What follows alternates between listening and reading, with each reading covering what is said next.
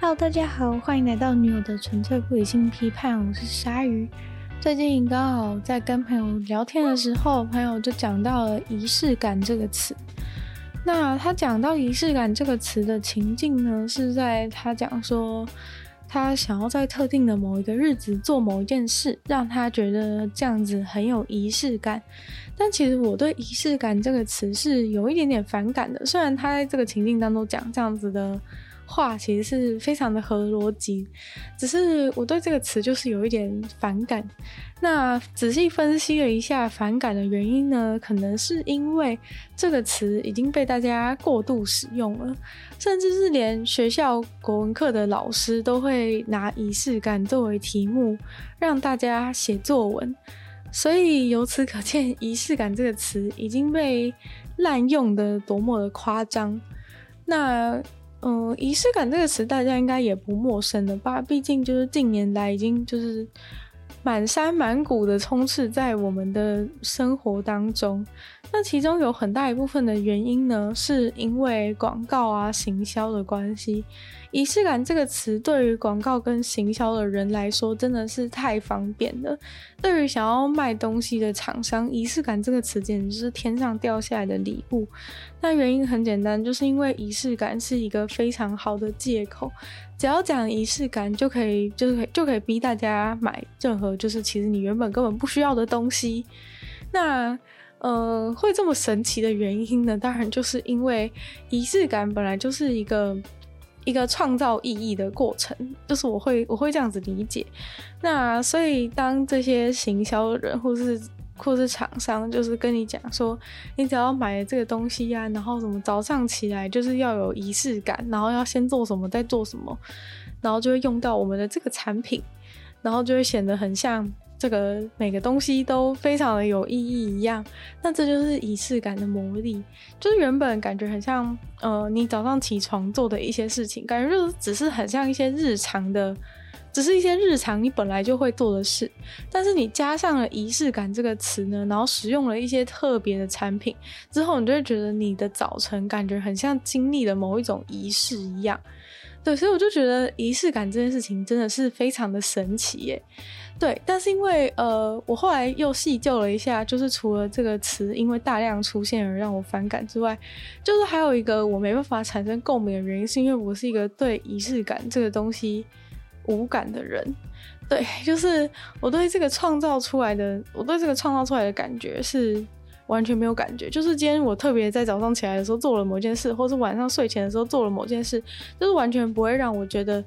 增加了一种意义感，只会让我觉得很累，还要多做一件事而已。对，因为我觉得可能懒惰虫对懒惰虫而言，仪式感这件事情是完全免疫的状态。对，所以呃，对，所以第二个原因可能就是因为我自己太懒惰，所以懒到连仪式感的好都感受不到，所以我才会我才会对仪式感这个词这么的。这么的疏离，甚至是反感。那所以我就针对了仪式感这个词呢，深入做了一些调查。撇开仪式感这个词遭到就是各种网网广告商啊，还有行销人员的滥用以外呢，我发现就是在仔细的调查以后，仪式感这个东西，就是或者甚至说仪式这个东西，其实对人类整个种族而言都是相当的重要的。似乎就是人类很重视各种的呃各种的仪式，像呃其实你大家想一想的话，就可以想到说，像是你可能会在生日的时候办生日派对，或者吃生日蛋糕、唱生日快乐歌，然后在过年的时候吃年夜饭之类这些事情，其实都是。都是仪式感的一部分，只是因为它是一个比较常年累积下来的比较大的，呃，一个既定的仪式，所以可能大家渐渐的，就是觉得已经习以为常。但是其实人类是还蛮重视这些，还蛮重视这一些仪式的。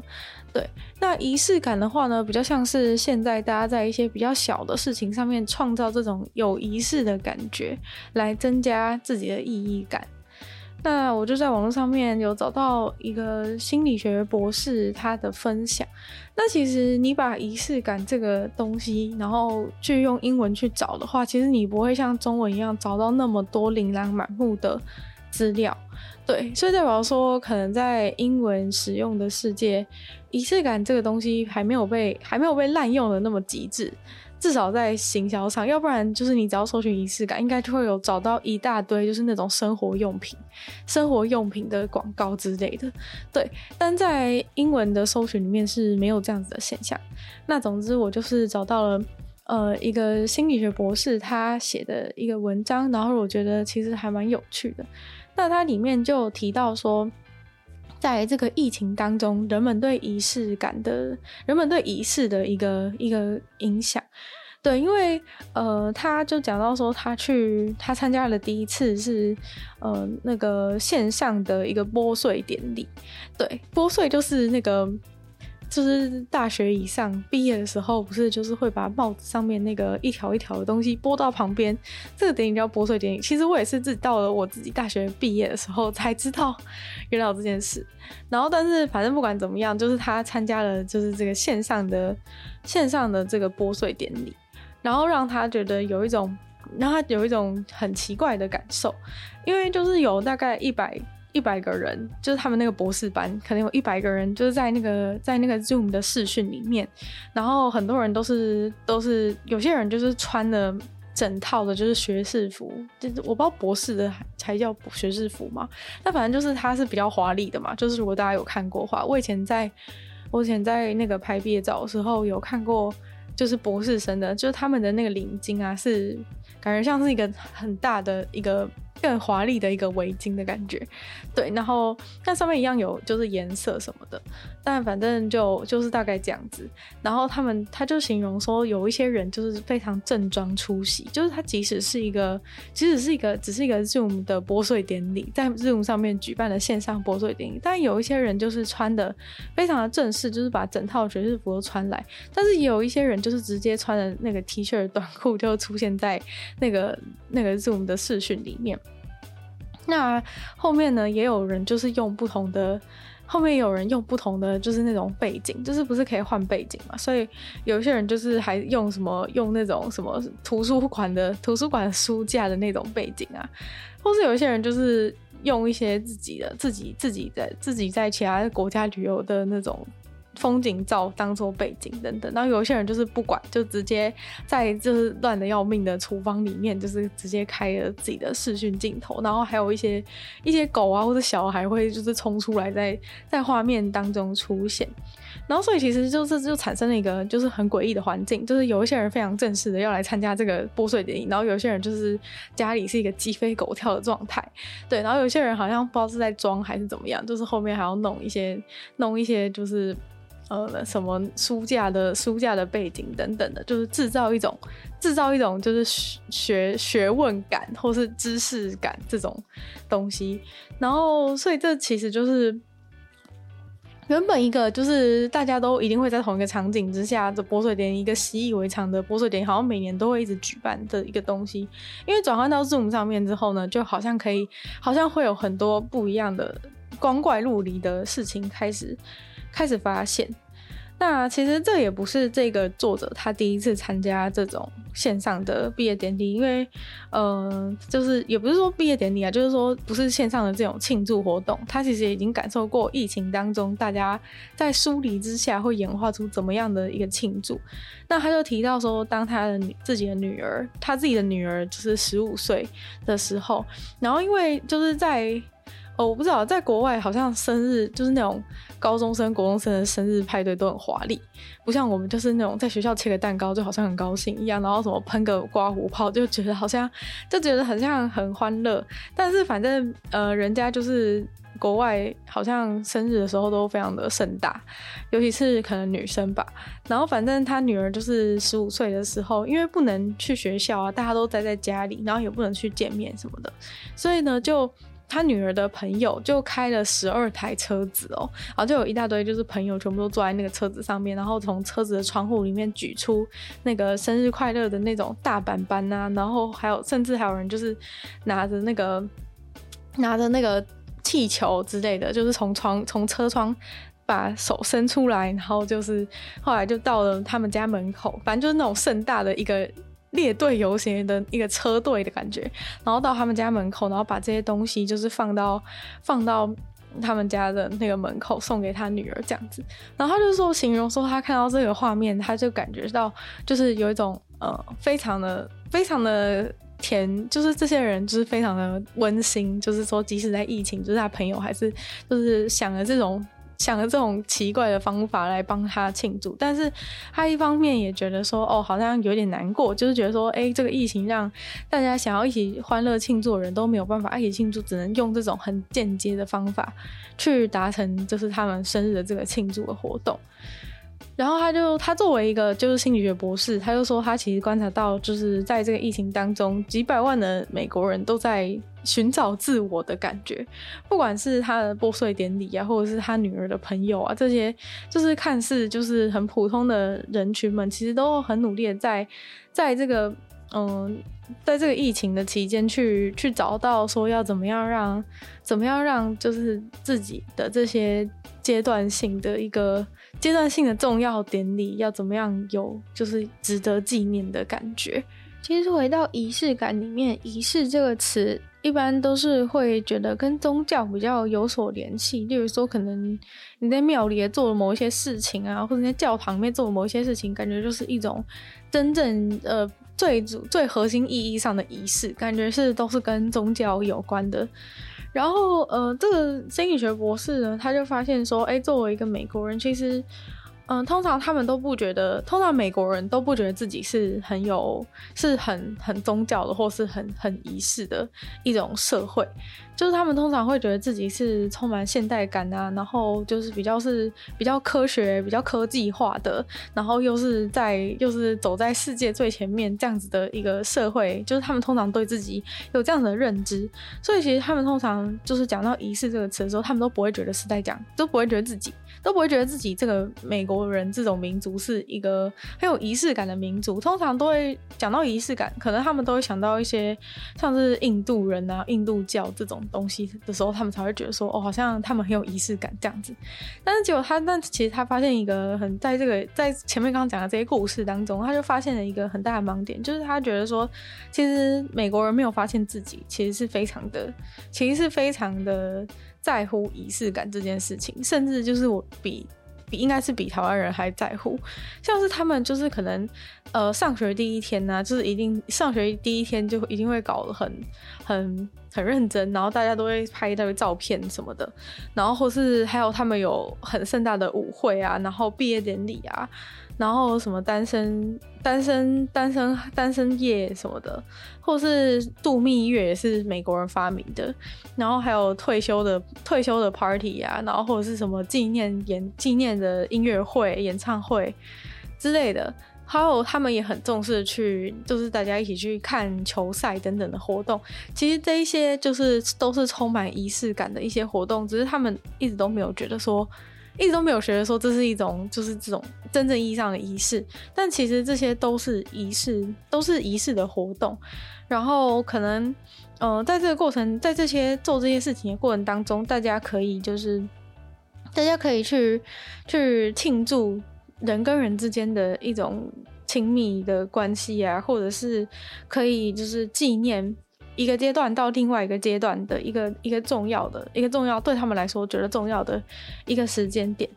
那他觉得其实这些仪式最重要的事情不是标记出时间，例如说真正重要其实不是标记出你去上学第一天或者你毕业的那一天的这个时间，而是在创造时间。对，就是他讲说不是在标记时间，是在创造创造时间的意思是说，就是可能通常这些仪式发生的时间点是在一个阶段到另一个阶段，一个开始或是一个结束的一些的一些就是社社群或是社会上的一个阶段。对，但是其实真正的是大家在这些仪式当中会会有一种。会有一种跟其他人创造回忆的这样的重点重点意义在，就如果不是因为就是这个这些活动在这些重要时间点的这些活动能够创造创跟人跟人加加紧人跟人之间的关系，然后创造更多的回忆的话，其实这些仪式好像就反而是变成很空洞的感觉。那其实是在很久很久以前，一九六零年就有一本书叫做《呃 Rite of Passage》，就是通过仪式这样子的一本书被被一个被一个法国的。法国人给写出来，然后其实，在那本书开始，他就有在，他就是以一个人类学的观点去看，就是在人类人类的发展史上面，这一些这些仪式是怎么样子，这些仪式是怎么样，就是在人类这个种族上面有很大的重大意义。像以前可能古代的时候，就是会有一些成年礼啊，或者是其实很久以前就有结婚典礼之类的这一些状况。那在这个一九六零年的这个著作里面，其实就有提到，在仪式当中有三个非常重要的阶段。第一个阶段其实就是分离。那很像在毕业典礼等等的，就是你其实是一个从某一个从某一个身份去脱离的一个状态。对，所以第一个要要去面对的就是分离的这个阶段，你必须要接受说，哎，你要从你要从小学到国中了，要从国中到高中了，这样子的这样子一种意义。然后第二个阶段的话，很显然就是过渡。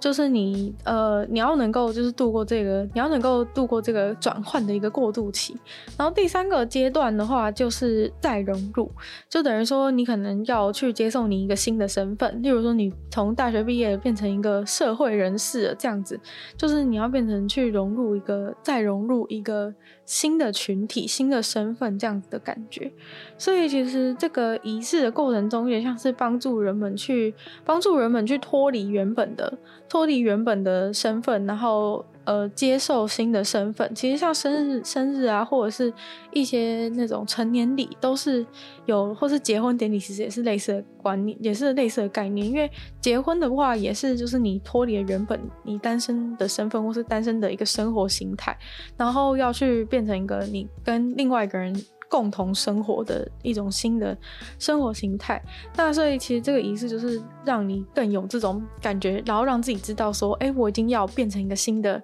我已经要变成一个新的我了哟的这种感觉。那呃，这个心理学博士他认为，在这个疫情当中，为什么大家会如此崩溃的一个重大原因，是因为在疫情当中，这种隔离的状态，感觉是一个无止境的、无止境待在过渡期的感觉。就可能呃，在一般的、一般的生活当中，你都会呃还算明确的知道说自己在呃往哪个方向。在往哪个方向前进之类的，例如说，你在你在这个毕业典礼的时候，你就知道说，你之后要面对的可能是一个高中的生活，之后要面对的可能是一个学业压力更大的一个生活。然后，但是你在这个现在这种呃疫情的疫情的这种隔离状态，感觉好像你一直无止境的在停留在一个过渡的阶段，然后不知道你下一步会去哪里，所以就让很多人感觉到呃这种。这种呃时间的时间的静止的感觉，然后这种时时间的静止，然后人类感觉不到时间的流动的状态，就是会让人产生一种产生一种疏离感，然后在呃心心灵上面会有一种会有一种疲惫感。那所以很多人就是会开始有那种有那种存在意义上面的危机，觉得说就是说，哎，我是谁？我在哪？这种感觉就会就会时常的浮现，会觉得说，在这个疫情当中，会觉得说我我到底是我到底是来这个世界干嘛？因为可能你原本有些人生规划，或是你原本想做什么事情之类的，但是结果你在这个你在这个疫情当中突然变得无所适从，那其实真正原因就是因为。我们原本的人生当中，就也许你没有感觉到，但其实我们原本的人生当中，都是在一个很大的仪式循环当中。虽然说举像是毕业典礼啊，或是结婚典礼这种例子，都是在很短的时间内。很短的时间内发生，但其实我们人生的进程其实是一直都在一个很大的、很大的、很大的仪式循环。就很像是，其实你大概都知道说，哎，人类就是可能在像有些人可能就会预期说，哦，自己在三十岁的时候要结婚等等的，或者说几岁的时候希望自己的年薪可以达到多少。其实大家心里都有一个大概模糊的、模糊的印象。虽然就算有些，就算有些呃完全不规划自己人生的人，其实还是会大概知道，大概会觉得说。大概会觉得说，哦，自己以后就是，就是比如说，至少他觉得说，一般人他至少知道，他可能不知道自己要干嘛，但他至少知道一般人大概几岁的时候可能会要完成哪些事情啊之类的。那在这疫情当中，就仿佛时间很像静止，感觉很像哦，原本可能规划出国读书或是干嘛，然后也不能去。原本觉得说三十岁以前要去过几个国家，结果都结果都没有办法去，就让很多人开始感到这种存在意义上的危机。所以确实呢，就是很多人因为就是在疫情当中这种失去仪式感的原因，所以就是很多人甚至跑到就是心理咨商，或是去看心理医生之类的，就是去求诊，就是希望可以解决这个问题。那心理学博士针对这一点呢，就他觉得说，呃，一方面可能是因为人类本来就是在大家在这个社会脉络之下活久了，大家就是已经已经被。已经被这个社会驯服的好好的，所以就会觉得说，哎，什么我生日的时候就想要办生日派对，或是毕业的时候就希望可以参加毕业典礼之类的这样子的一个一个想法，在他们心中已经根深蒂固。所以现在他们不能做这些事情了，他们就会觉得心中产产生一种莫名的莫名的空洞感。那其实会这个问题会越严重的人，其实就代表说他原本是越依赖于社会当中的这一些社会当中的这一些仪式所制造的、所制造出来给他们的意义感，跟就是跟其他人之间人与人之间的连接这样子的原因。那至于要怎么拯救这些就是开始觉就是因为失去失去仪式感而崩溃的人们。呃，他的建议是说，就是你要自你要自己去，你要自己想办法去创造，就是属于自己的仪式，而不是，呃，而不是就是好像，因为我们不能做了 A 方案，在这个仪式当中，我们不能做 A 方案，你就你就你就觉得哦，好像突然突然就是什人生什么东西都不重要了，这种感觉就是不能这样子，就其实这样子也是蛮没逻辑的，因为呃，就很像可能原本原本假如说好办。办丧礼好了，其实也是一样的概念。就像可能有一个人，他的他的亲人，他的亲人走了，然后因为疫情的关系，却没有办法办丧礼，没有办法，就是嗯，有很多人，然后一起来参加这个活动，这样子，那他可能就会觉得说很难过，因为觉得说自己的亲人死掉，竟然没有办法，竟然没办法办一场盛大的丧礼，很像很对不起他之类的。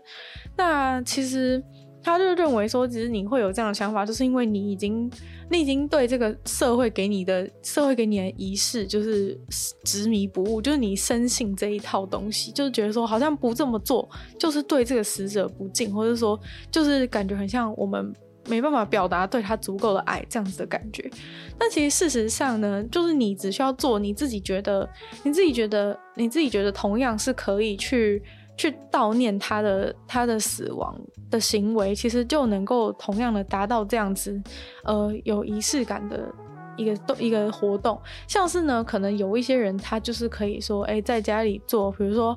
阿嬷走了，在家里做阿嬷最常烤给他吃的饼干这样子。哎、那你们家的人就是一起在家里做这个。就是一起烤这个阿嬷生前最喜欢、最常烤的这个饼干的过程当中，其实你们就是在举办一个属于自己的仪式，这样子的感觉。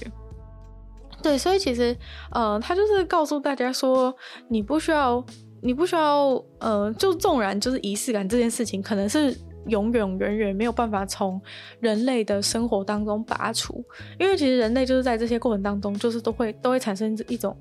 开正面的影响，虽然说丧礼可能不见得是快乐的、快乐的一个庆祝活动，但是它是一种，它可能是一种让大家情感得以释放，或是一种悼念、纪念的意义在。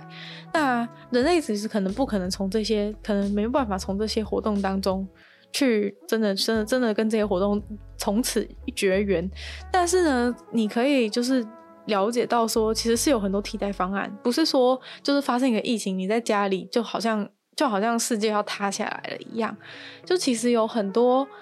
有很多，就是你可以自己去创造仪式感的一个一个方式。那其实看完这个心理学博士他写的这一章这个这一整个文章之后，我其实产生了蛮多反思，因为他讲的一些东西对我来说，就是有一些东西还蛮就是有还蛮新颖的，就算是有有刺激到我的一些思考。像是他讲说，就是不是在标记时间啊，是在创造创造时间这件事情，我就觉得嗯，好像好像还蛮有道理的。于是我就开始就是去思考，因为他在这篇文章中其实就提到说，这个仪式对对人而言。其实是非常重要的。那我就开始想说，哎、那我既然自认为是一个好像好像不太重视仪式感的人，我就在想说，那如果我把我人生当中，我把我人生当中就是所有的仪式都拔掉的话，我在想说，我能不能够接受这件事情？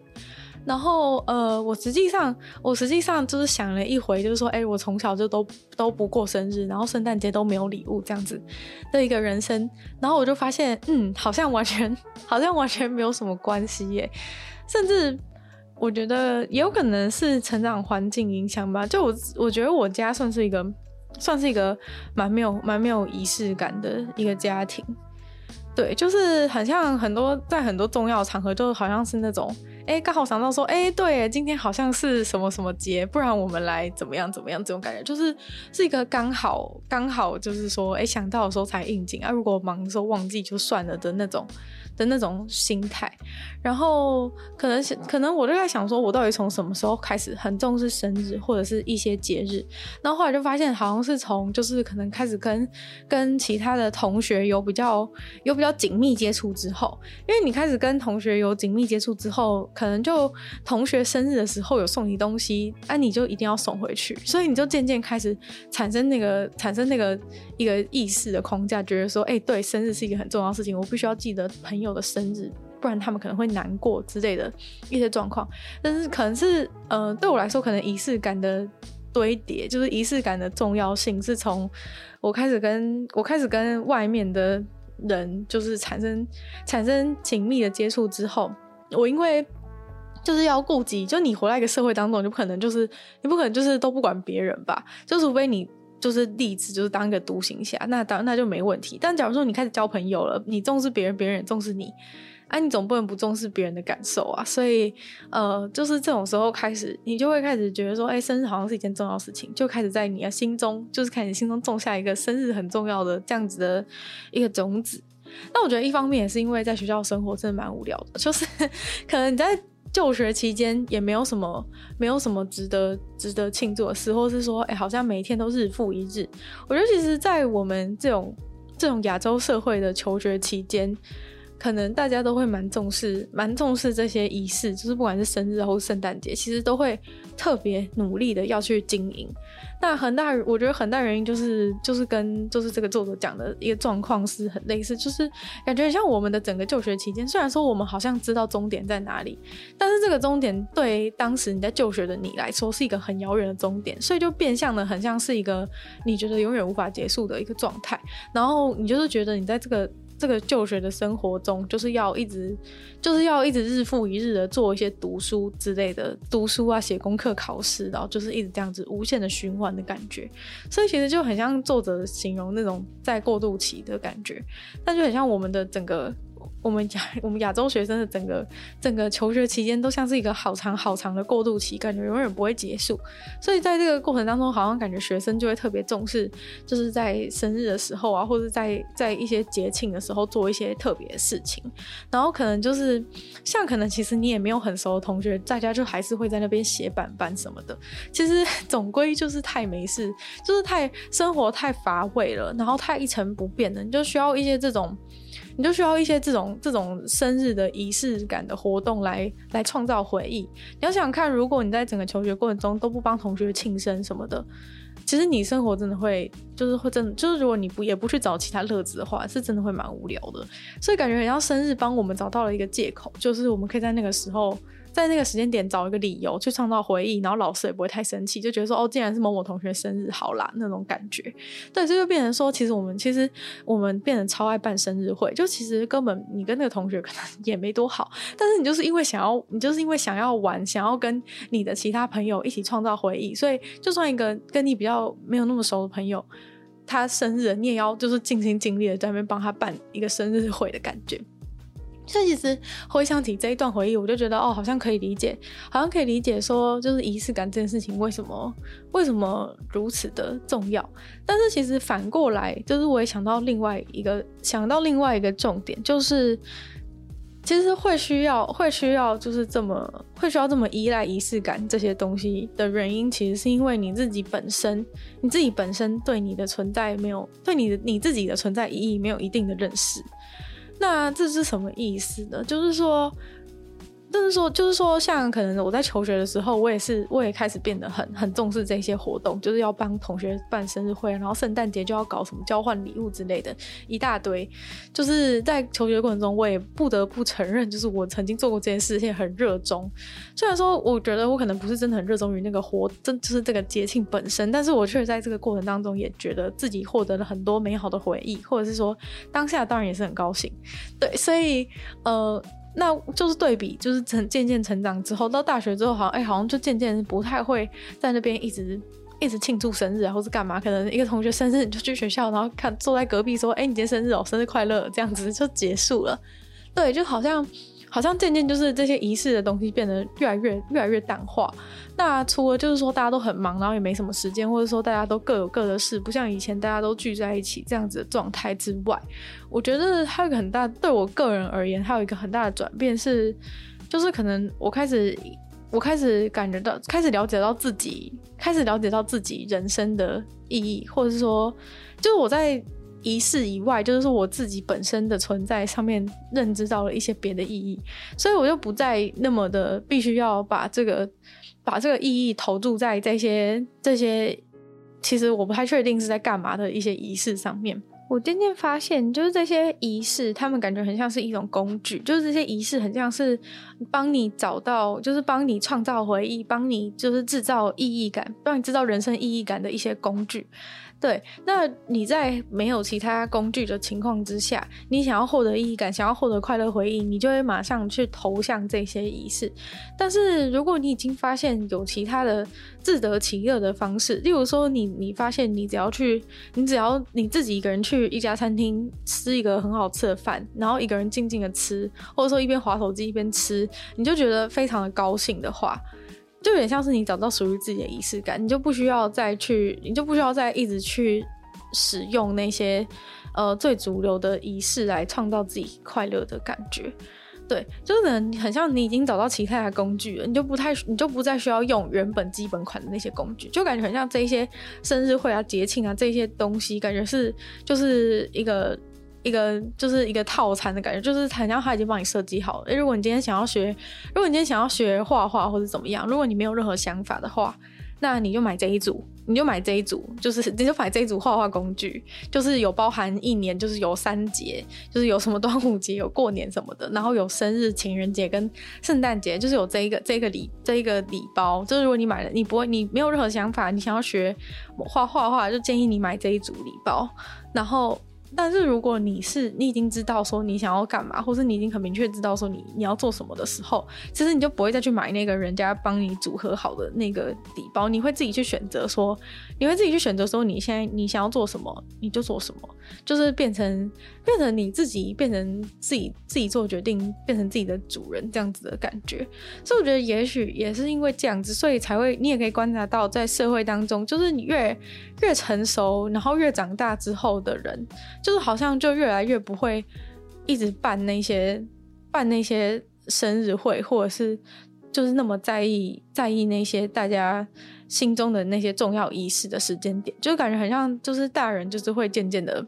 不再那么在乎那些那些那些时间，对，因为可能大人就是已经找到了其他自己自己创造自己人生意义的的方式，就不再需要去仰赖那些那些大家。一定要过的节日等等的，所以，嗯、就是这样讲起来，就是感觉很像是说，如果你可以去找到自己的，如果你可以去找到自己的意义的话，你就不再需要那些东西了。那当然也不是说你不能去庆祝那些大家都已经有的，大家就是已经既定的那些仪式，好像哎，好像是不是做那些事情就很像你幼稚一样？我觉得其实也不是。如果你有你有时间，然后有那个闲情逸致的话，那你当然是你你很闲的话，你当然是觉得说我每个节都要过，然后每个时间都要非常的非常的开心，然后就是做很多活动等等的。其实当然没有问题，对，只是呃，只是跟有一些人，他们可能会就是在。不能过某个节日，或是那个节日不能怎么样的时候，就就觉得很生气的那种人的话，其实就是有点奇怪的。对，就是其实呃，你如果你如果有时间，你想做，你当然有，你要爱过什么节就过什么节，你可以每天都每天都过得非常快乐，可以每天都是情人节，每天都生日，天天过年，当然都可以。对，就是。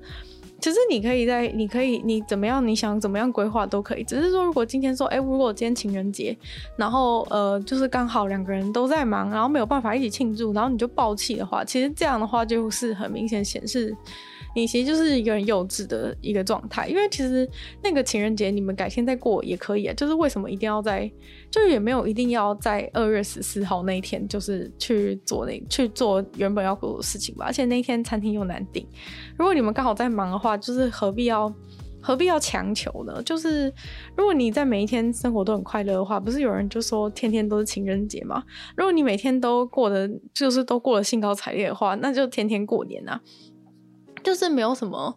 没有什么好，没有什么好，就是纠结在那一天的。就我觉得仪式固然好，但是我觉得就是强求的，强求的果实就不会甜。就比如说你就是那一天就是有事，然后你还硬要赶的要命在那一天做什么事情，就其实你会搞得自己很辛苦。就你不如有一个真的闲情逸致的时间的时候再来做你真的做你喜欢的事，然后跟你喜欢的人在一起，这样子有一个美好的庆祝活动，就感觉不是很好吗？